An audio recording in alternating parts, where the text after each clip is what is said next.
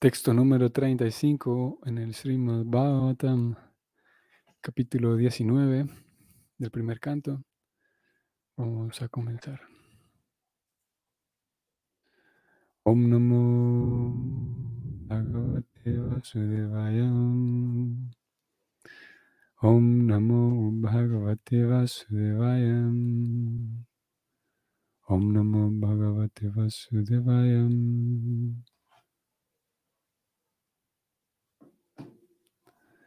Apime Bhagavan Prita Krishna Pandu Sutapriya Paitrise Swaseya Pritim Marta Tad Gotrasya Tavandavam. La traducción es la siguiente.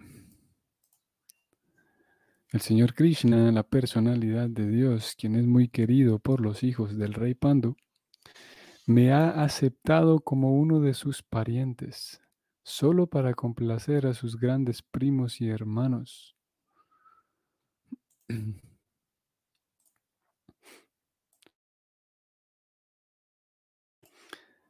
Luego de, de, Parixit, a ver, aquí todavía él está refiriéndose, hablando, refiriéndose a, a Shukadeva Goswami. Sin embargo, hasta el verso anterior, 34, él habló directamente en, glorificación a Sukadeva Goswami. Hoy, eh, de este, y el siguiente también, este verso de hoy el siguiente, eh, vamos a notar como Parixis entonces habla de la grandeza de Krishna, como por la grandeza de Krishna, él por, porque tiene mucho, mucho afecto por los Pándavas, entonces él ha decidido que yo nazca en esa familia de los Pándavas, él dice.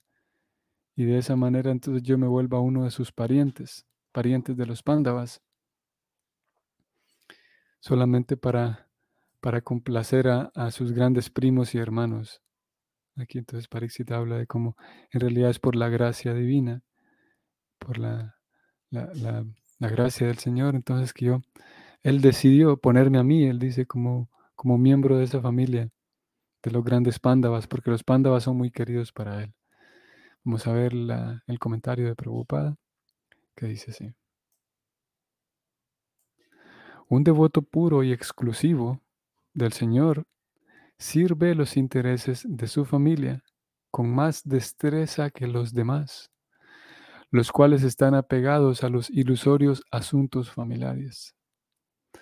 Por lo general, la gente está apegada a las cuestiones familiares y todo el ímpetu económico de la sociedad humana se mueve bajo la influencia del afecto familiar.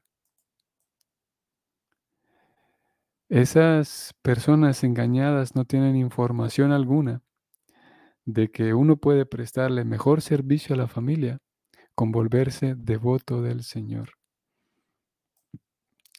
El Señor les brinda especial atención a los familiares y descendientes del devoto, incluso aunque estos no sean devotos.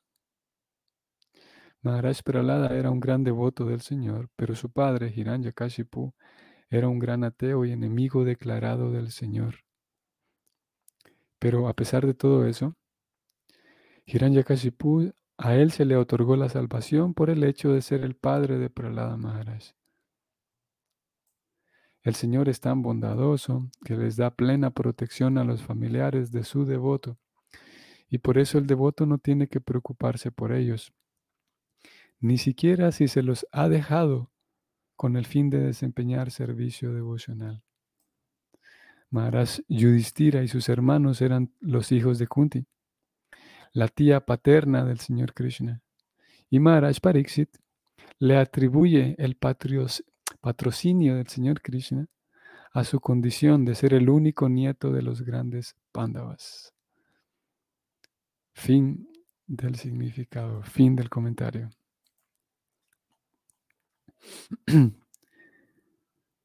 y bueno, hemos, hemos leído entonces un comentario de Prabhupada. Sin saberlo, eh, nosotros introducíamos este tema el día de ayer, ustedes tal vez recordarán. ¿Fue ayer o fue antier? de aquí un vistazo. para saber cuándo fue que hablamos de este tema. Vamos a ver. Sí, eh, fue ayer o antier. Bueno, fue reciente. Ustedes recordarán que hablábamos de, la presencia, la presencia de, ah, fue ayer, sí, sí, la presencia de los grandes devotos. Entonces, como uno puede, ayer decíamos que preocupada, citábamos a preocupada, que en algunos lugares él recomienda que uno puede hacer un gran servicio a su familia, decía, decíamos ayer, si uno se vuelve un devoto. Y es en este verso siguiente, el día de hoy lo hemos leído. Como dije ayer, lo citábamos sin saberlo. Eh, preocupada dice, un devoto puro y exclusivo del Señor. Aquí las condiciones son que el devoto sea un devoto puro, o sea, eh, con una devoción y comprensión pura, limpia, sin distorsiones, y aparte que tenga una devoción exclusiva para el Señor, una persona que cumple con esos requisitos, con esas cualidades, dice preocupada, entonces él o ella sirve los intereses de su familia con más destreza que los demás. Mm.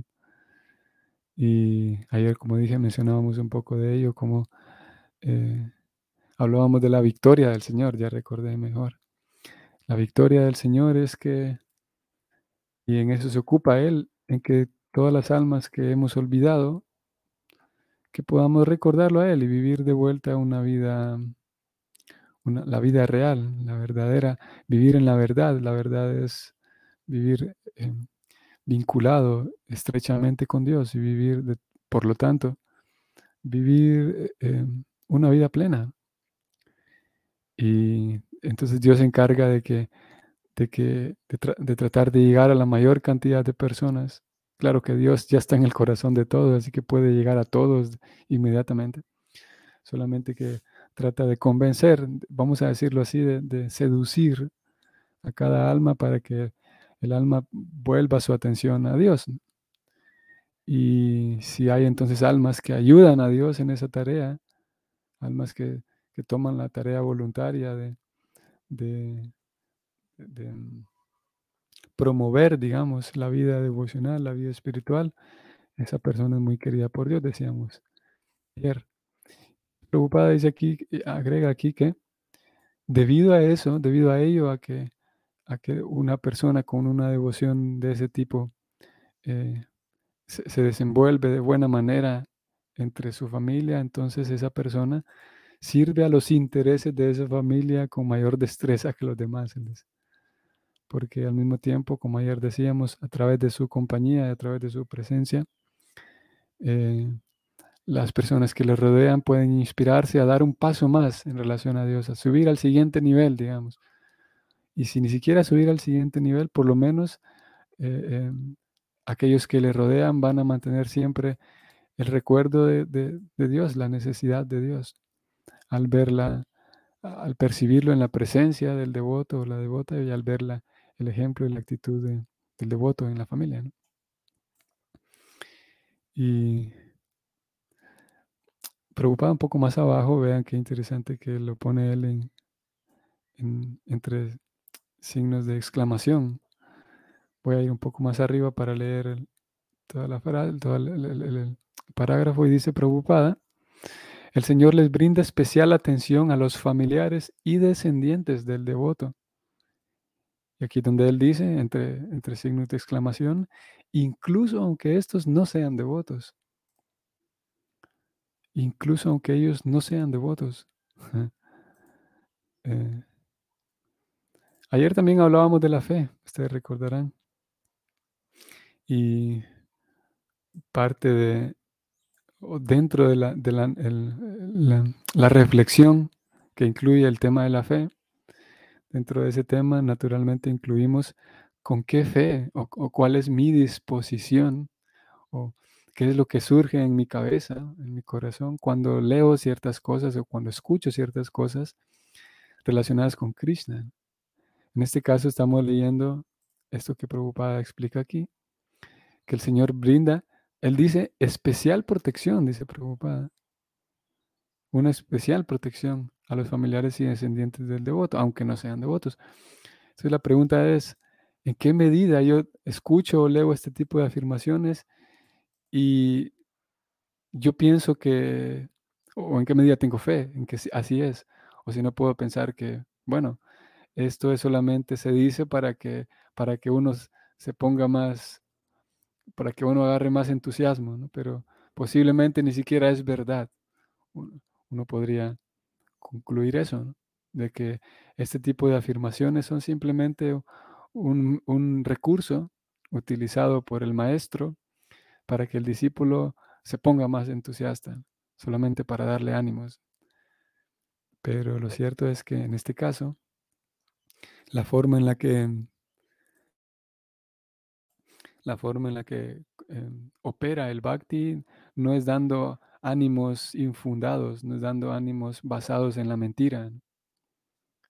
De hecho, el bhakti busca llegar a una vida e, en, verdad, como decíamos hace rato, una vida que, se viva en, en, la verdad. Por lo tanto, habrá mucha transparencia y cuando nos acercamos a ver el carácter, digamos, de personas como Prabhupada, nos damos cuenta de que no es su estilo, no es estilo de ellos recurrir a este tipo de métodos de hablar cosas que pueden parecer geniales solamente, pero que son mentira, solamente para que los estudiantes le tomen más, más seriedad al asunto. Y de hecho, algunos de ustedes sabrán, algunos de ustedes recordarán eh, la mención y el, el Prabhupada eh, describe, y los acharyas describen que en todo el proceso devocional, especialmente en el proceso de Kirtan, hay lo que conocemos las 10 ofensas, que son 10 mentalidades, 10 ideas que pueden surgir en, la cabeza de uno, o que podemos decir mejor que todas esas, ese tipo de mentalidades ya están allí y que en algunas ocasiones se manifiestan. Y el, trabajo del, estudiante entonces es llevar a cabo el método y prestar atención a su propio interior, a su, propio diálogo interno, prestar atención a ver si con, qué disposición estoy ejecutando el método. Y están entonces estas 10 mentalidades, 10 ofensas, que lo que hacen es impedir el progreso. Y la primera de ellas, por ejemplo, las 10 ofensas es un tema interesante, porque la, la primera de ellas, por ejemplo, dice que es ofensivo y es nocivo para el estudiante blasfemar o criticar de, así de manera malsana, envidiar incluso, e, el, menospreciar a los devotos de Dios, a los devotos del Señor, que han dedicado sus vidas a propagar la gloria de Dios, a propagar la gloria de, entregarse a Dios, del canto del santo nombre del Señor. Esa es la primera ofensa y hay otras nueve, con una onceava que a veces se le incluye como una onceava también. Pero lo cierto es que, bueno, son 10 ofensas que, parten de una mentalidad, como dije, no, muy apropiada. Y la primera es esa, la primera es eh, eh, criticar o blasfemar, menospreciar, injuriar a veces, se también, a aquellos devotos del Señor que se dedican a, como decíamos hace rato, se dedican a, la misión del Señor. La misión es eh, em, llevar la noticia, llevarla, como se dice, las, buenas nuevas, llevar el mensaje de Dios. Claro que dentro de la vida devocional, dentro de la vida de conciencia de Krishna, eh, dentro de la comunidad, digamos, de conciencia de Krishna, la comunidad Vaishnava, hay algunas personas que se dedican exclusivamente a eso, a propagar el mensaje. Y generalmente, en las comunidades Vaishnava, digamos, cuando se se, recuerda esta primera ofensa de no criticar y blasfemar y, menospreciar a estos devotos. A estos devotos generalmente se piensa en que estos devotos que propagan el santo nombre, que propagan la gloria del Señor, esa, esa ofensa se refiere únicamente a los Vaishnavas. Afortunadamente, Prabhupada aclara que, que, no, que no es solamente a los Vaishnavas que forman parte del movimiento de Hare Krishna, sino Prabhupada explica que en realidad eso se, eso se refiere a cualquier persona que genuinamente y, fielmente esté tratando de, distribuir la gloria del Señor. Y Prabhupada dice incluso en otras religiones. Eh, así que Esa es la primera ofensa. Y la quinta, la razón por la cual menciono las ofensas es porque la quinta de estas ofensas, la quinta de estas mentalidades eh, eh, nocivas, es considerar que todas las glorias que se describen del servicio a Dios, considerar que todas esas descripciones gloriosas son una exageración, son una imaginación o una exageración, que en realidad no, no es verdad, pero que están escritas ahí esas grandes glorias solamente para entusiasmarlo a uno. Lo que estamos leyendo aquí es una de las, podemos decir así, una de las grandes bellezas, una de las glorias del servicio devocional. Y eso indica que Dios, que Krishna, o bueno, lo leo mejor para no parafrasearlo, mejor lo leo nuevamente, preocupada dice, el Señor les brinda especial atención a los familiares y descendientes del devoto. Y en exclamación dice, en tono de, exclamación, incluso aunque estos no sean devotos. Entonces, repito, esta afirmación eh, podríamos pensar, nosotros podríamos determinar, esta ya es tarea de cada quien, determinar en qué medida yo eh, considero que esto es solamente una exageración. Si es así, entonces ahí estamos identificando la quinta mentalidad ofensiva, que indica que considerar las glorias del servicio devocional y las glorias del santo nombre como si fueran exageraciones o imaginaciones de alguien. Alguien se imaginó que ese es un resultado del bhakti, así que lo voy a escribir porque se escucha bonito pero no es lo real. lo cierto es que, como dije, eh, los acharyas y Prabhupada, siendo un acharya, no necesita recurrir a este tipo de métodos tan desleales, jugar con la fe de los discípulos de esa manera. Si él lo afirma así, es porque es así. como dije, no, no tiene la necesidad de recurrir a deslealtades de este tipo, así de grandes.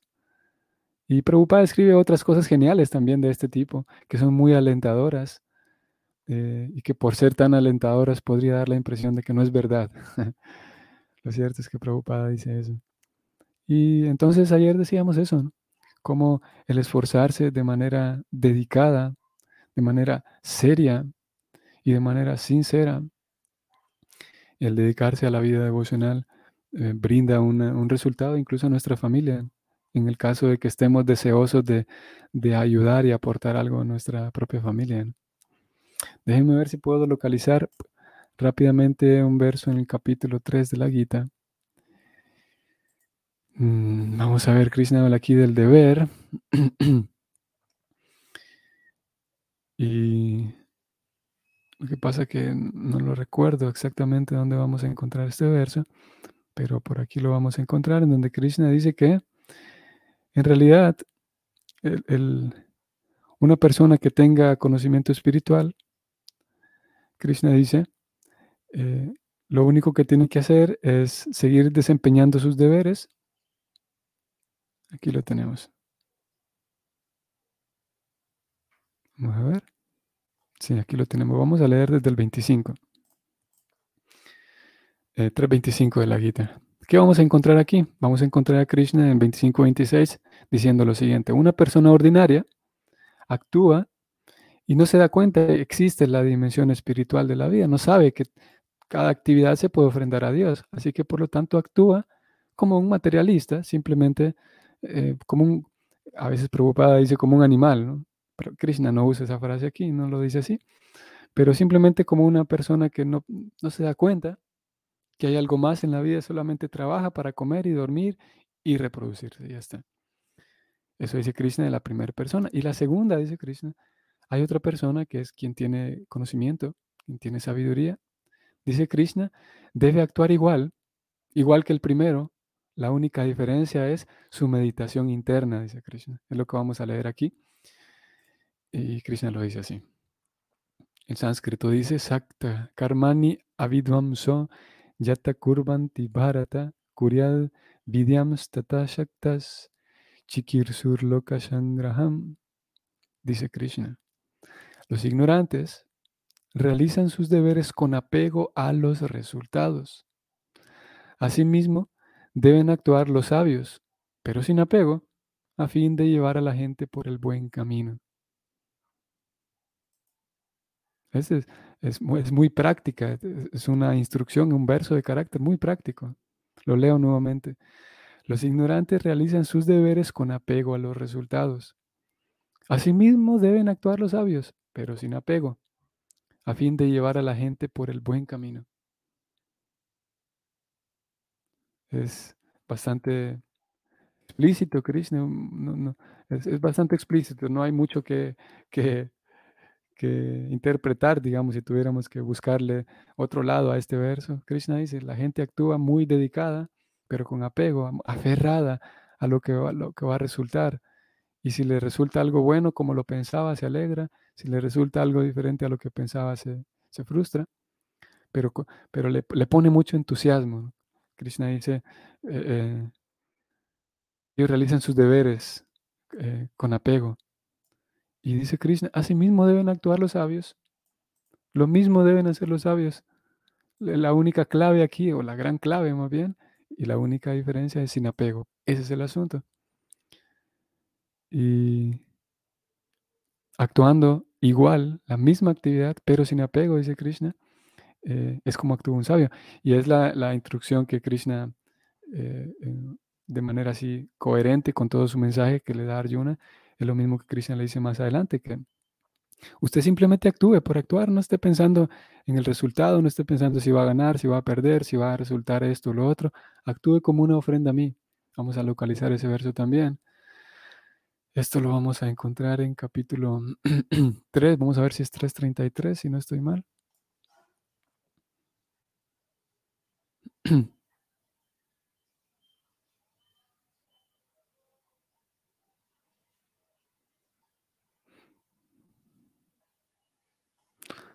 vamos, aquí en el 30 y 31 vamos a encontrar la instrucción similar. Krishna dice que aquellas personas que ejecutan sus deberes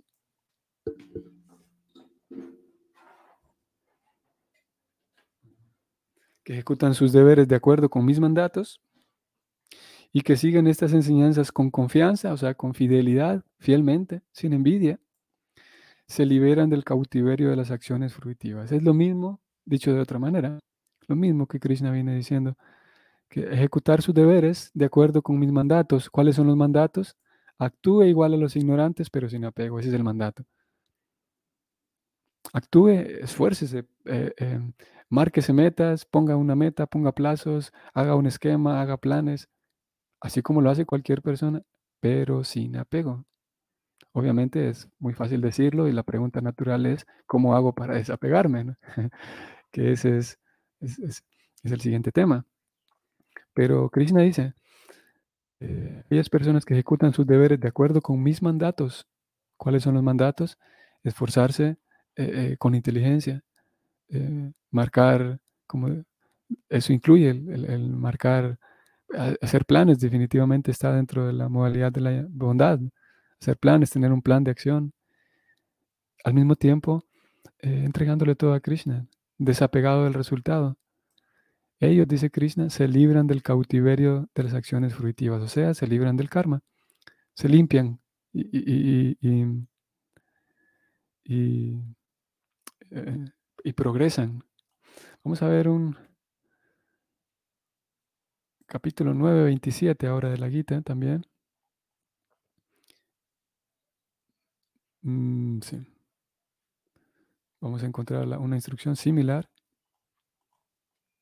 En 9.28, perdón. Eh, ok, en realidad esto viene del 27, 27 y 28. Krishna le dice a Arjuna que todo lo que hagas, todo lo que comas, todo lo que ofrezcas o regales y todas las austeridades que realices, hazlo, hijo de Kunti, como una ofrenda a mí. O sea, a todo lo que te dediques, hazlo como una ofrenda a mí, ya que Él ha dicho que uno debería actuar sin apego y por lo tanto uno debería actuar ofrendándole todo a Krishna, sabiendo que todo se puede ofrendar a Él. También podríamos preguntar, ¿cómo hago para ofrendar todo a Krishna? ¿Cómo es ese método? ¿En qué consiste? ¿Cómo es que uno va a ofrendar? Eh, em, Krishna dice aquí, todo lo que hagas. Ok, ¿quién me va a enseñar eso? ¿Cómo voy a aprender a ofrendar todo lo que hago? Todo lo que comas ¿Cómo voy a aprender a ofrendar todo lo que como? Todo lo que le des a los demás o regales a alguien. En fin, todas las austeridades que hagas, hazlo como una ofrenda a mí. La pregunta natural de un estudiante sería, ¿quién me va a enseñar y cómo voy a aprender a, ofrendar todo? Y Krishna dice lo siguiente, de ese modo, ofrendándome todo, te liberarás del cautiverio, del karma, técnicamente, así simplemente. Con la mente fija en mí y siguiendo este principio de renunciación, te liberarás y vendrás a mí. Ok, esos son algunos ejemplos. Hay otros más también en la Gita, pero hasta ahí lo vamos a dejar hoy. Son algunos ejemplos entonces de cómo Krishna eh, recomienda el, trabajar y con la única diferencia de, em, pensar en él. Hay dos, etapas aquí. La, primera etapa es trabajar, como dijo en el, verso eh, primero que leímos de la Gita, trabajar simplemente para eh, actuar sin apego, simplemente actuar como los demás, solamente que sin apego. Y el segundo, el segundo escalón, ya que aprendí a actuar sin apego, el segundo escalón es aprender a actuar ofrendándole todo a Krishna. Eh, y de acuerdo con Krishna, si uno hace eso, ese pequeño, pequeño ejercicio, muy simple pero muy potente, entonces uno se purifica y Krishna dice, sin duda vendrás a mí. Ahora, ¿por qué fuimos a leer todo esto? Y es que Krishna decía entonces aquí que Voy al significado, perdón, preocupada dice que, eh, leo nuevamente, un devoto puro del Señor sirve los intereses de su familia con más destreza que los demás. Los demás familiares están apegados a los ilusorios asuntos familiares. En general, debido a la falta de conocimiento trascendental, claro que hay diferentes personas y diferentes niveles de, conciencia, diferentes niveles de inteligencia. Tendríamos que determinar en nuestro entorno cómo eh, hacer como un análisis de nuestro entorno, de, las personas que nos rodean, pero algunos están más apegados que otros. Pero en general, debido a la falta de conocimiento espiritual, en general las personas simplemente están apegadas a los asuntos familiares. Eh, y si es nuestro caso, entonces que convivimos con con un entorno familiar, deberíamos hacer lo mismo, actuar igual, de acuerdo con Krishna. De acuerdo con Krishna, actuar igual, con la única diferencia de que sin ese apego a los asuntos familiares, sino más bien como una ofrenda a Krishna, con toda la, con toda la dedicación, con todo el entusiasmo, con toda la, la inteligencia posible, con todo el entusiasmo que aparentemente los demás tienen, solamente que ofrendándolo a Krishna. Y Voy a bajar un poco más preocupada. Dice, por lo general la gente está apegada a las cuestiones familiares.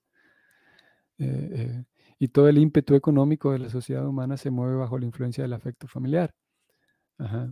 El pagar cuentas, el, comprar cosas, el, generar recursos para comprar cosas, para reparar cosas, para, para alimentar, para pagar deudas, para, para tener una vida eh, digna, digamos. Todos esos esfuerzos Krishna dice, uno puede hacerlos entregándomelos a mí. Y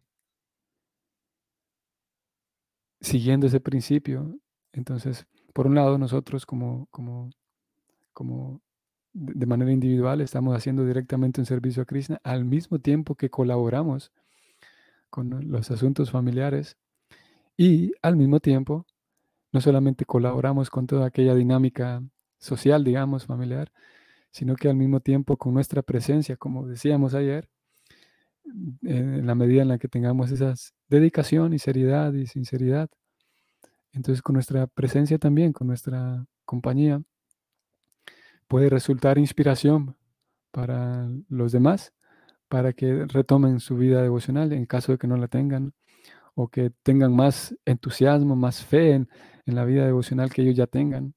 Al ver mi propia dedicación, ellos pueden también tener fe, eh, solidificar su, propia fe, viendo también mi, mi, estado de, conciencia, viendo mi, mi, paz interior en la medida en la que la tenga, viendo mi, satisfacción interior que viene de parte del servicio devocional, que viene del acto de ofrendar todo a Krishna.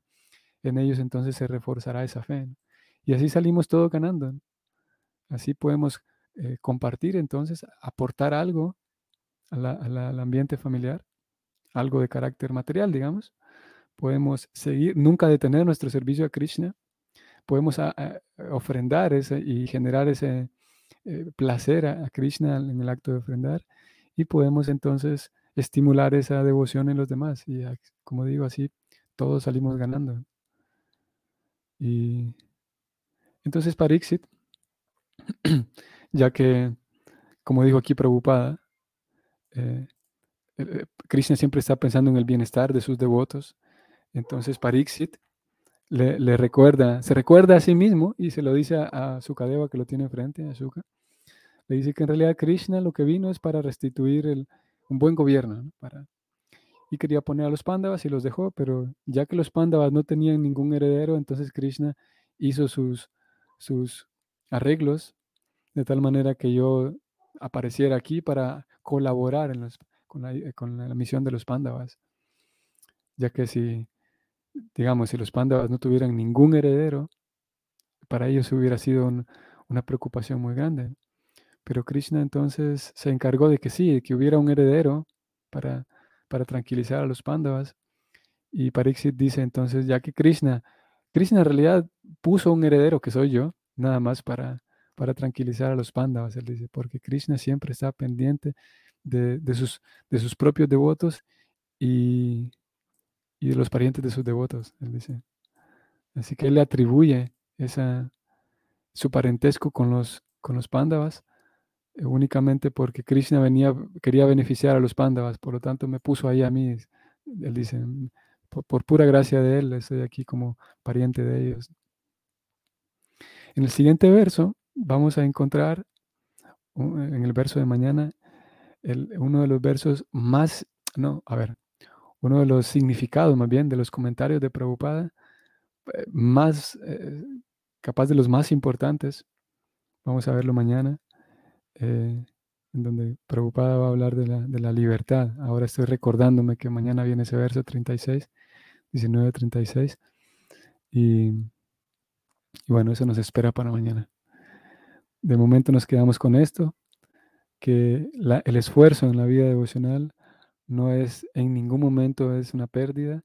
Prabhupada dice aquí, incluso si uno decidió dejar la compañía de los seres queridos para dedicarse a la vida devocional, aún así no hay ninguna pérdida, dice Prabhupada, lo, subrayo. Dice Prabhupada, por eso el devoto no tiene que preocuparse por ellos, por sus familiares, eh, porque el Señor es tan bondadoso que les da plena protección a esos familiares. Incluso, dice él, dice Prabhupada, incluso si uno los ha dejado con el fin de ejecutar servicio devocional, no hay de qué preocuparse. Si uno no los ha dejado y, convive con ellos, pues aún así eh, podemos mantener esto en mente, esa, esa fe, esa confianza en el Señor. Ok, que tengan entonces, estimados devotos, estimados amigos, un bonito, hoy estamos en miércoles, sí, un bonito día hoy miércoles. Si el Señor lo permite, nos vemos mañana. Hare Krishna.